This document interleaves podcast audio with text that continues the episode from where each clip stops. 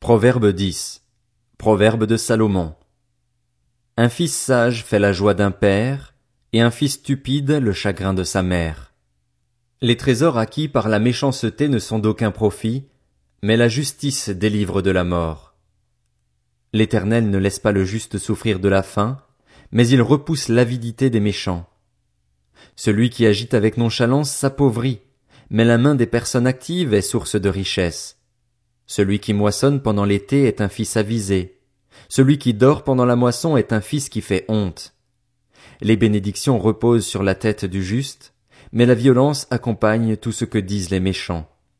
Le souvenir du juste est en bénédiction, tandis que le nom des méchants tombe en pourriture. L'homme au cœur sage fait bon accueil au commandement, mais celui qui parle comme un fou court à sa perte. Celui qui marche dans l'intégrité marche en sécurité, mais celui qui emprunte des voies tortueuses sera découvert. Celui qui cligne de l'œil est cause de souffrance, et celui qui parle comme un fou court à sa perte. La bouche du juste est une source de vie, mais la violence accompagne tout ce que disent les méchants. La haine fait surgir des conflits, alors que l'amour couvre toutes les fautes. On trouve la sagesse sur les lèvres de l'homme intelligent, mais le bâton sur le dos de celui qui est dépourvu de bon sens.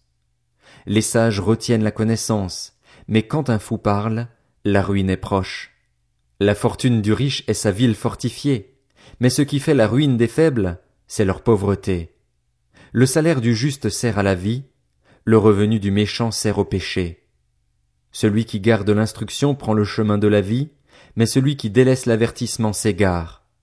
Celui qui dissimule de la haine des lèvres menteuses, et celui qui propage des racontards est stupide. Celui qui parle beaucoup ne manque pas de péché, mais celui qui met un frein à ses lèvres est un homme avisé. La langue du juste est un argent affiné, mais le cœur des méchants ne vaut pas grand chose. Par ses lèvres, le juste est le berger d'un grand nombre, tandis que les fous meurent par manque de bon sens. C'est la bénédiction de l'Éternel qui enrichit, et il ne la fait suivre d'aucun chagrin. Commettre le crime paraît un jeu à l'homme stupide, mais la sagesse appartient à l'homme intelligent. Ce que redoute le méchant, c'est ce qui lui arrive, tandis que les justes reçoivent ce qu'ils désirent. Quand la tempête passe, le méchant disparaît, tandis que le juste a un fondement éternel. Ce que le vinaigre est pour les dents et la fumée pour les yeux, le paresseux l'est pour celui qui l'envoie. La crainte de l'éternel prolonge la vie, tandis que les années des méchants sont abrégées.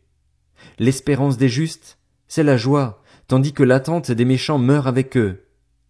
La voix de l'éternel est un rempart pour l'intégrité, mais elle provoque la ruine de ceux qui commettent l'injustice.